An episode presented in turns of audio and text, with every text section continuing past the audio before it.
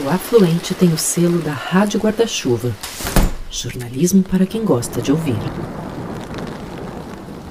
No episódio anterior, fizemos conexões entre Brasília e os estados do norte. Hoje o destino é amazônico mesmo, mas curiosamente impõe um tempo de viagem maior que o de qualquer trecho entre capitais nortistas e a capital federal. Vamos a Carauari, no Amazonas, que fica a 788 quilômetros a oeste de Manaus. Hoje em dia tem voo direto para lá. Que encurta para 1 hora e 55 minutos um trajeto que antes era de 7 dias de barco pelo curvilíneo rio Juruá. Mas aqui eu estou falando da área urbana da sede do município. O nosso destino mesmo fica a 52 horas da cidade por via fluvial. Sendo assim, todos a bordo. Para explicar o que nos atrai ao Médio Juruá, é importante viajar também no tempo. A minha militância política, ela começa na Igreja Católica. Esse é o nosso guia, Adevaldo Dias, presidente do Memorial Chico Mendes, ONG criada pelo Conselho Nacional dos Seringueiros. E a Igreja Católica teve um significado muito grande ali naquela década de final da década de 80 e década de 90 para aquela região do Juruá. Sabe? Você nasceu que ano? Em 73. No Carauari? No Carauari, Carauari mesmo, de Carauari. Comunidade rural, comunidade ribeirinha e tal. E aí depois fui para a cidade, né? E teve um período ali que eu comecei a militar na igreja, participar da pastoral da, da juventude, né? E, e, me engajar nas ações da igreja ali. Ali naquele período que estava acabando, aquele período da teologia da libertação, que já estava enfraquecendo, mas assim, tudo bem, no sudeste vai enfraquecendo, mas ainda muito forte aqui no norte. Paulo Freire também muito à tona, comunidades eclesiais de base, então a igreja tinha uma participação muito forte. A figura central desse período, inclusive na formação do Adevaldo, foi o padre holandês João Derricks. Desde a década de 60 no Brasil, ele se dedicava às causas sociais e viajava pela Amazônia a partir da prelazia de Tefé, município vizinho a Carauari. No livro No Coração da Amazônia, Juruá, o Rio que Chora, de 1992, ele revela o cenário da época. No início de 1980, recém-chegado em Carauari, fiz a minha primeira viagem no Rio Juruá e fui conhecer a vida e o trabalho do seringueiro. Nunca esquecerei essa viagem que foi a pior da minha vida. Não falo pelo desconforto em relação às pragas de Pium e Carapanã, mas foi o tipo de escravidão que me chocou profundamente, pois pensava que não existia mais. Nunca pude imaginar que no meio de uma natureza tão exuberante existia tamanha exploração do ser humano. A natureza, a dádiva de Deus, como descreve as primeiras páginas do livro da criação, escondia uma grande violência contra suas melhores e maiores criaturas, que são mulheres e homens, imagem de Deus. Nas bandas do Juruá, a natureza até hoje é praticamente intocável, sem queimadas e poluição das águas, mas o homem da selva está ferido e espoliado. Nenhuma região do Brasil e do mundo deve ter tantas terras para tão poucos homens. Essa exploração se dava pelos antigos seringalistas, chamados de patrões. Com o declínio do segundo ciclo comercial da borracha, depois da Segunda Guerra Mundial, esses patrões se aproveitavam da influência política que tinham para se apoderar de terras e até dos rios, explorando os seringueiros e dificultando o acesso aos recursos. Mas nós estamos falando de uma realidade ali, na época.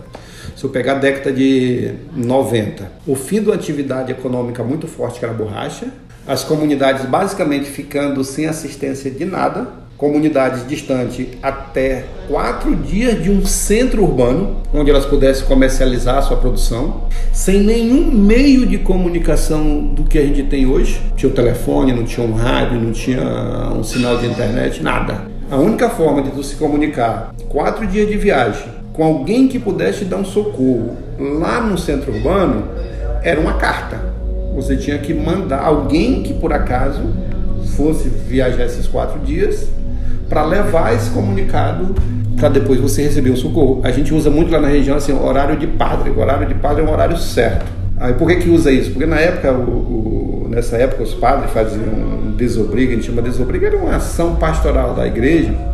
Então, como não tinha comunicação, o padre mandava o, o recado com muita antecedência, né? Mandava uma cartinha, ó, dia tal, daqui um mês e tal, no dia tal, hora tal, eu vou estar aqui. E aí, é, ele não podia falhar porque as pessoas iam esperar ele naquele dia. Se ele não chegasse naquele dia, ninguém ia estar mais ali. Né? Então, de tão difícil era a comunicação. E foi nesse contexto de exploração e isolamento que o Movimento de Educação de Base, o MEB, a Igreja Católica e o Conselho Nacional dos Seringueiros, em parceria com o Sindicato dos Trabalhadores Rurais de Carauari, se uniram para tentar encontrar caminhos para uma vida mais digna. A igreja, a, a igreja, o MEB, quando reunia o Sindicato dos Trabalhadores Rurais também foi importante é, ele reunia as pessoas para discutir a sua vida, para discutir a sua situação.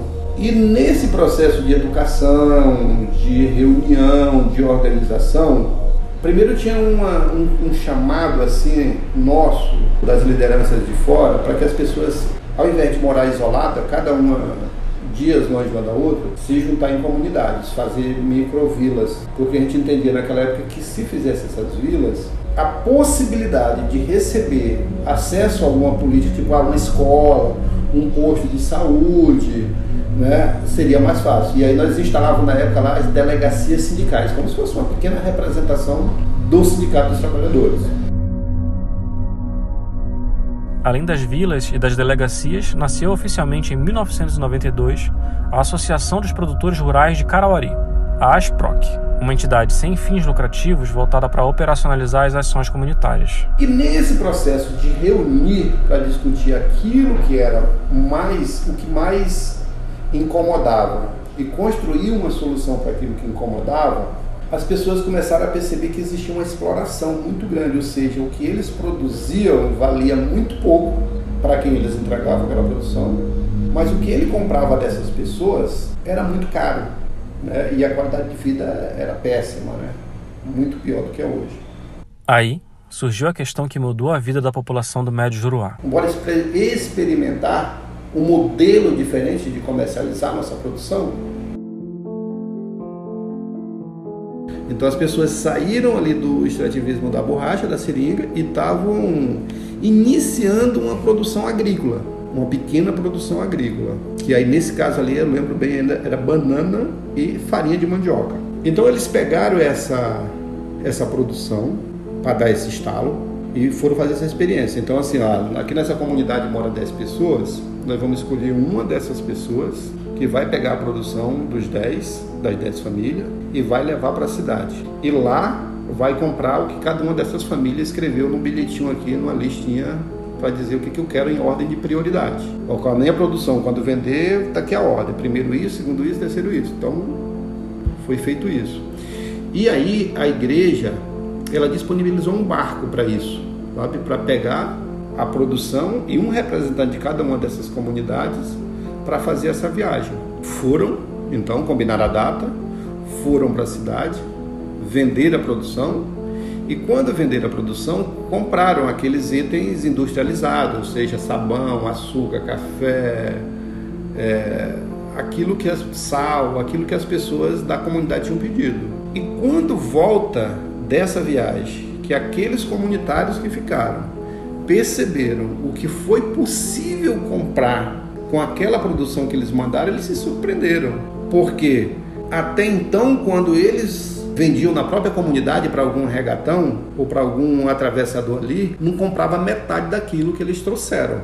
Né? Então aquilo ali despertou muito, muito interesse pela organização deles que vamos dizer assim, que começava a nascer ali, informalmente, mas começava a nascer ali. Então, até falo, nesses 30 anos das PROC, esse foi o primeiro modelo de comercialização testada.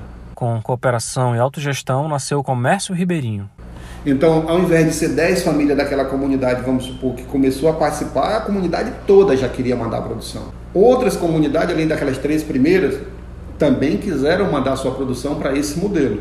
E isso, esse modelo se repetiu por algum tempo, até um momento que não era mais possível, era tanta produção que demorava já muito tempo para vender na cidade. E aí aquelas pessoas que iam acompanhando a produção ficavam muito tempo longe do seu trabalho. Mas aí cresceu tanto a um ponto que as PROC foi mudando então aí o, o modelo, a forma de comercializar. A alternativa é a gente mesmo comercializar para o consumidor a nossa produção. Então, assim, a grande nascida das PROC, a grande sacada foi esse experimento. E também tinha formação política. As pessoas né, entendiam o que é mais-valia, que ela estava sendo explorada, que alguém estava ficando com a parte daquilo que era a sua produção. E o legal é que a gente conseguiu uma forma de materializar, um, sei lá, um socialismo real ali, né? As pessoas poderem ficar com o fruto do seu trabalho direto, né?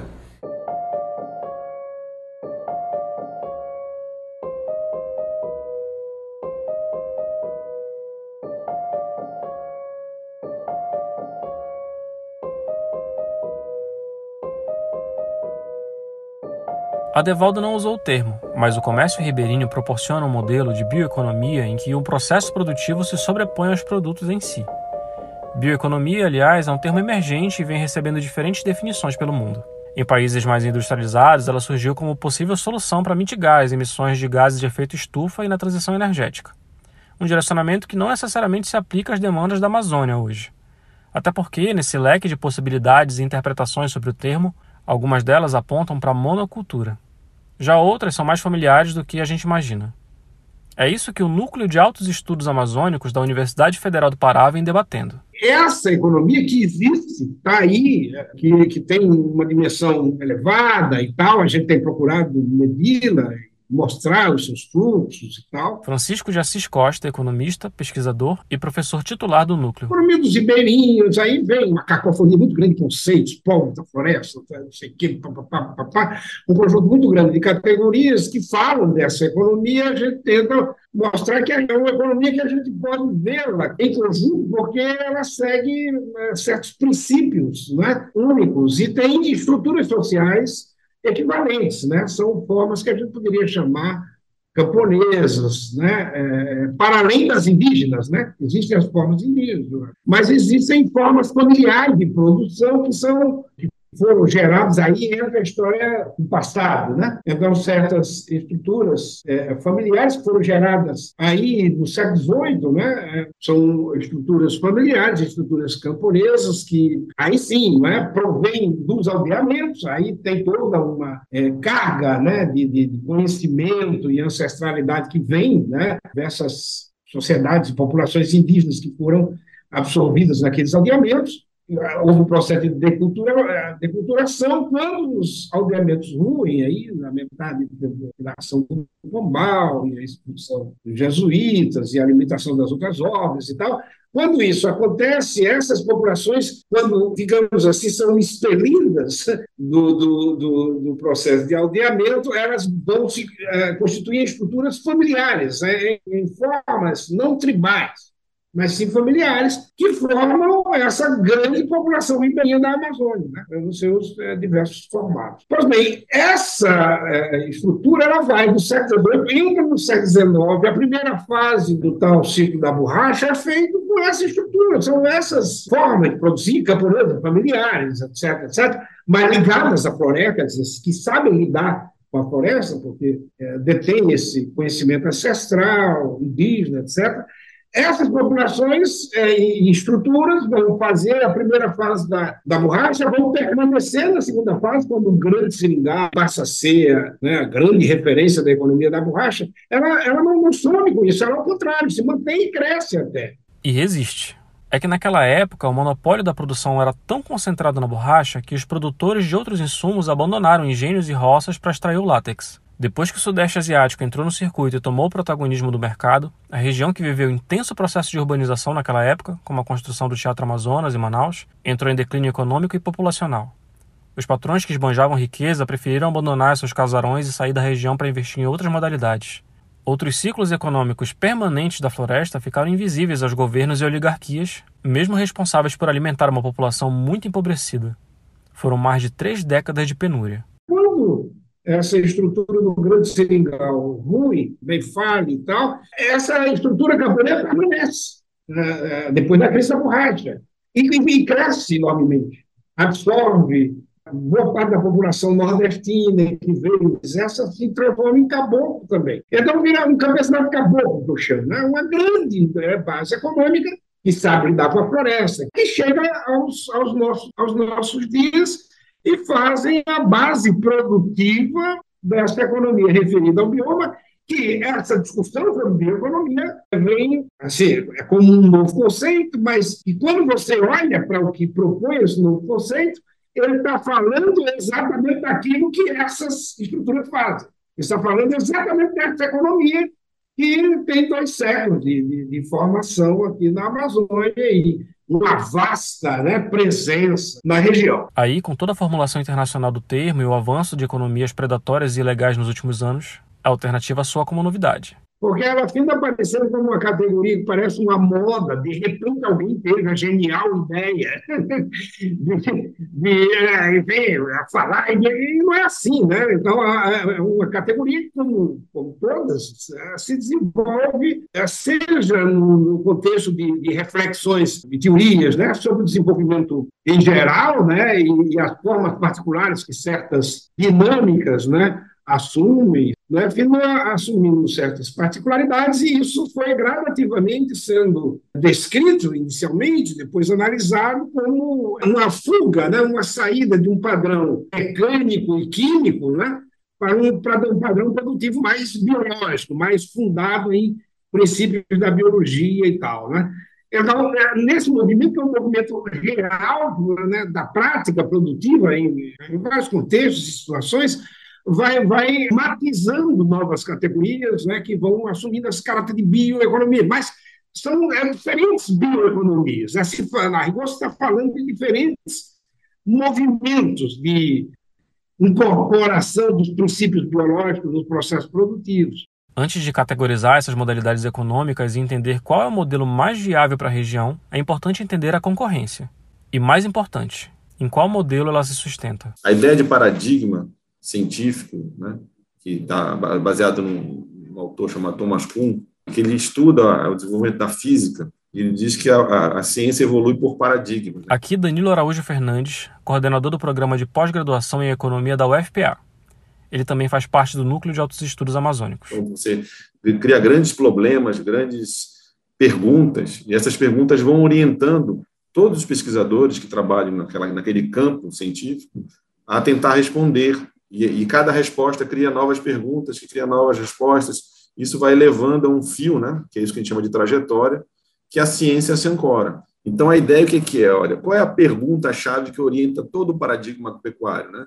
É, é, a pergunta como é que eu aumento a produção, né? porque logo no início, lá na, desde a Mesopotâmia, depois na Europa antiga, como é que se desenvolveu a agricultura, né? ou seja, a domesticação de espécies e tal, é, a produção dependia muito da natureza, dependia, por exemplo, da, da, do solo fértil, né? e o solo só era fértil porque tinha floresta, então você precisava de um conjunto né, de elementos é, que eram mais integrados, porque o que eles percebiam? Quando eu tirava a floresta, eu tirava a cobertura florestal e plantava uma, uma espécie né, domesticada, só, por exemplo, no caso trigo, né? É, depois de algumas colheitas anuais, a terra começava a ficar improdutiva, ou diminuía bastante a produtividade. Então, você tinha que recompor a terra. Então, você usava o quê? Galhos de árvore. Então, a floresta por perto era fundamental para você recompor. Depois veio o ciclo do começa a utilizar a domesticação de, de, animais, de gado, né? porque você usa o gado, tanto o esterco do gado para fertilizar a terra, quanto a própria tração animal começa a ser utilizada para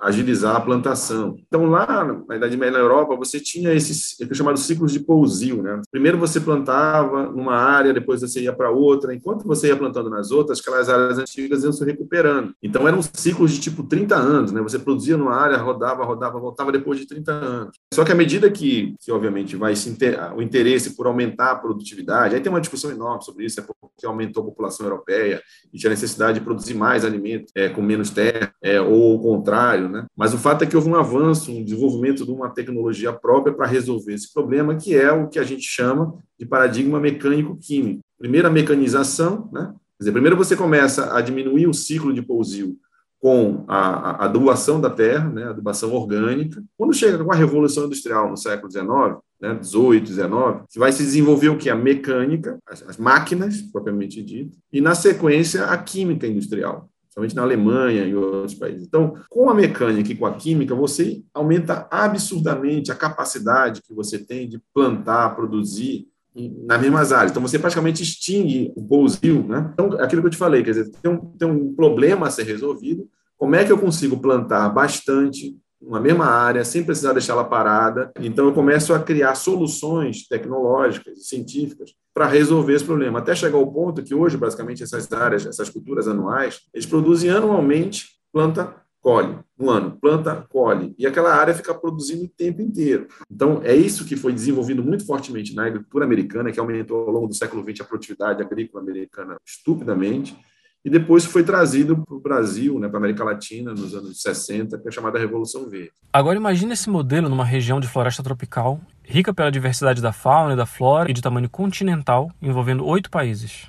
E quando a gente vai olhar para a Amazônia, não só para a Amazônia, mas para os biomas complexos, né, os biomas mais diversos, que estão localizados em áreas de maior temperatura, maior intensidade de sol, essas esse paradigma, ele, ele é como se ele estivesse lutando contra o bioma, né? Quer dizer, ele precisa, porque a lógica dele, ela foi feita para uma espécie, para você plantar e ter produtividade numa espécie. É uma homogeneização do, do espaço. Então, no fundo, para você conseguir plantar soja, cana-de-açúcar, né? É, algodão, arroz na Amazônia, você tem que esse paradigma tem que dar soluções muito pesadas. Né? A quantidade de veneno que os caras têm que colocar para manter e controlar é, a produção é muito grande. Então, no fundo, é uma, é uma trajetória tecnológica que luta contra, contra o bioma. Né? Você não usa os recursos da diversidade. É por isso que eu falo lá que você, você praticamente você tem que tirar a floresta, porque a floresta atrapalha. Porque o que interessa é o solo e a capacidade de produção do solo. Só que eles precisam de chuva. Só que a chuva depende da floresta. Então, você, tá, na verdade, começa a criar uma, uma dinâmica que é meio contraditória, né? É um processo de, de, de luta, né? De um, de um, paradigma tecnológico, agronômico, se você quiser, rural, contra a natureza do bioma. Então, quando a gente começa a escutar, então isso, isso é, um, isso é uma, uma, linha que é muito conhecida na literatura é, que trata. Só que boa parte dos, dos, do pessoal que trabalha com isso acha que essa é a única forma, quer dizer, essa é a, é a trajetória vencedora, não tem outra forma de produzir alimentos que não seja através de, de, de, homogeneização, de mecanização, de química, né? Esse seria a moderna agricultura, é o nosso agronegócio, né? E essas economias, como a homogênea, né? Soja, gado, etc., etc., elas têm no mercado de terra né, um fundamento de última instância absolutamente central para você entender tudo. Por isso, a coisa do mercado de terra é, é, para a gente, tão importante. Então, esse conjunto de estruturas em movimento, de trajetórias, em contraposição, quer dizer, em antagonismo, em concorrência, com uma bioeconomia da sociobiodiversidade, ou uma bioeconomia bioecológica que se fundamenta no bioma. Aqui você tem uma tensão de fundo. E quem faz a mediação estrutural dessa tensão é o mercado de terra. Ele faz a passagem dessa terra para uma terra, em princípio, né, só tem valor se for sem floresta.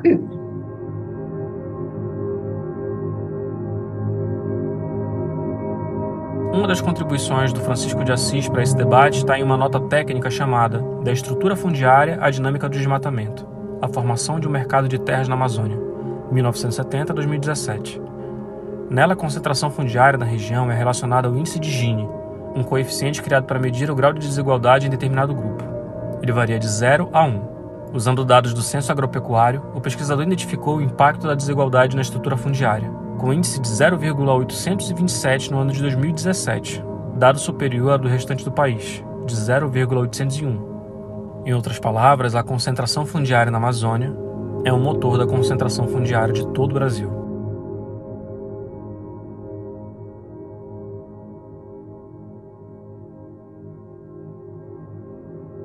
que, que a gente observava nas nossas pesquisas antes de chegar no debate de bioeconomia? A gente observa nas nossas pesquisas que você tem outras formas de produzir na Amazônia que, é, que são muito mais antigas, né?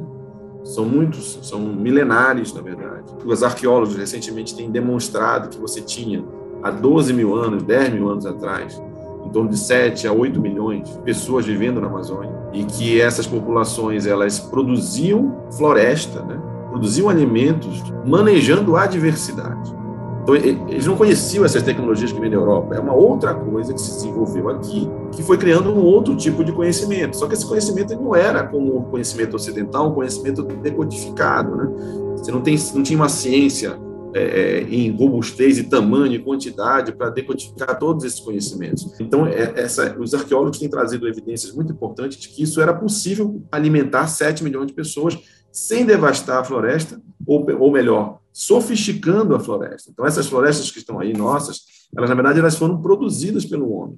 Em junho de 2022, um grupo de pesquisadores, entre eles o Danilo Araújo e o Francisco, da UFPA, publicaram um texto para discussão de título Uma Bioeconomia Inovadora para a Amazônia. No documento, eles apontam três linhas de debate sobre o assunto, a partir de definições recentes: bioeconomia biotecnológica, a bioeconomia de biorrecursos e a bioeconomia bioecológica. Então, bioeconomia de bioprodutos ou bioeconomia de produtos, se quiser. A bioeconomia biotecnológica, então a bioeconomia que os processos tecnológicos utilizados né, passam a incorporar cada vez mais elementos né, da, bio, da biologia, em substituição também a elementos eh, antes mais próprios da mecânica e da química. Quando apareceu nos últimos anos essa conversa de bioeconomia, o que, que a gente percebeu? Que eles estavam falando de uma economia baseada em, em, na biologia, né, desenvolvimento biológico, por isso bioeconomia, é muito inspirado num debate europeu e depois americano, mas baseado na questão das influenciado muito pelo debate das mudanças climáticas. Né? Então era uma economia da energia, por exemplo, da, vão substituir a energia fóssil por energia renovável. Então cana de açúcar é bioeconomia, né? uma economia que produz energia a partir da, do, do, biológico e não a partir dos recursos não renováveis. Quando a gente chega a esse debate aqui, a gente começa a perceber que os caras estão falando assim, olha, você precisa fazer bioeconomia para o Brasil e tal, e aí quando se encontra a Amazônia, a coisa fica meio difícil, né? Por que, que você vai fazer aqui? Você vai derrubar a floresta para plantar cana, porque é bioeconomia? Que tem, tem muita proposta, tem propostas aí fortes em vários setores empresariais que querem plantar cana na Amazônia. Todos esses produtos, sem contar pecuária e tudo mais, eles têm uma trajetória ancorada nessa ideia que eu falei anteriormente de padrão mecânico-químico, eles levam à homogeneização. Eles podem ser baseados em recursos renováveis, mas eles são homogeneizadores. E, nesse sentido, eles competem com a diversidade do bioma. Então, eles confrontam a diversidade do bioma. Então, a gente começou a chamar esse paradigma agroextrativista, né, é, dentro de enquadramento de uma política, de uma noção de bioeconomia, é, como uma bioeconomia bioecológica. Essa tal bioeconomia bioecológica parece familiar, não? É uma economia que aproveita a diversidade do bioma no processo produtivo, que seriam mais próximos desses sistemas que são né, milenares, que se desenvolveram e foram se aprimorando, se transformaram em sistemas campesinos, né, porque eram sistemas é, indígenas, mas depois eles vão com a migração dos portugueses e a colonização, eles vão sendo incorporados para os sistemas que hoje seriam as populações ribeirinhas, né? do ponto de vista mais, mais tradicional e mais forte, ainda são regiões muito católicas, Baixo Tocantins, por exemplo, né? e que produzem com esses conhecimentos acumulados. Né? Então aí você teria uma outra, né? um outro caminho desenvolvimento de uma bioeconomia, e, é, e, essa é considerada normalmente uma economia invisível, né? uma economia pouco tratada como economia, né? é, e mais como, como, populações atrasadas, né? pobres e tudo mais. E a gente tem tentado demonstrar com nossas pesquisas que isso é, é muito, muito superficial, é muito frágil.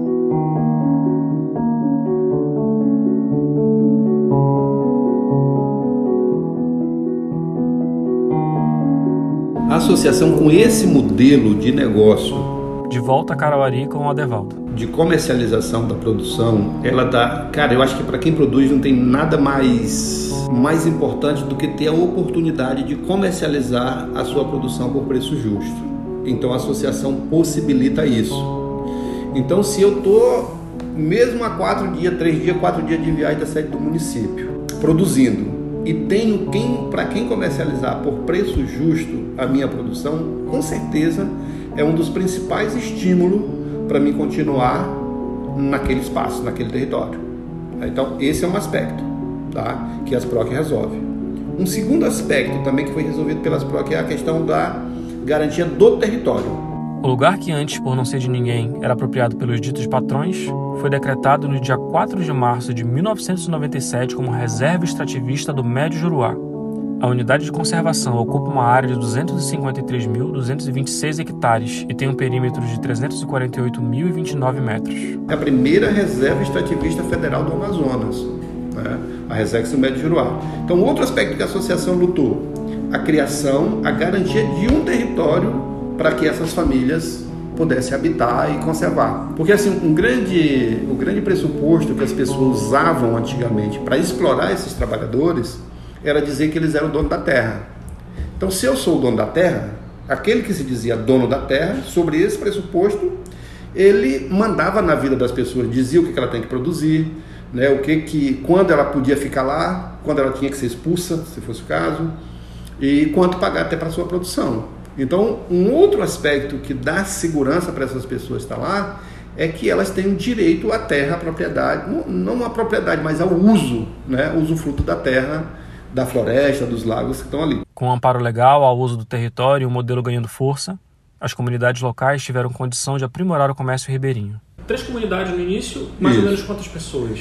Cara, se eu pegar ali, no máximo 18 pessoas. Não chegava a 20 pessoas. Família. Ah, família. Família. 18 é, famílias. 18 famílias. Sim. Participando, vamos dizer, naquela primeira viagem. E hoje? É, aí, aí, aí, Bruno, aí aconteceu assim, ah, beleza.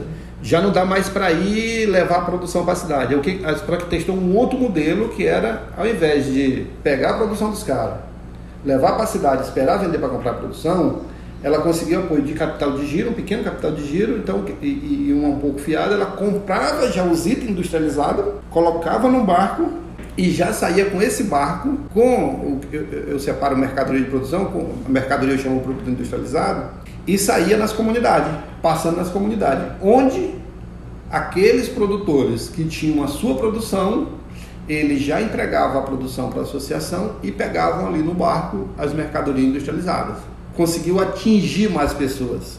Né? Então, esse foi um outro modelo testado também, mas durou um bom tempo. E até o momento que agora né, testou outros modelos, até que hoje tem um modelo de comércio ribeirinho que é, tem mais de 700 famílias fazendo parte do modelo de comercialização atual das PROC.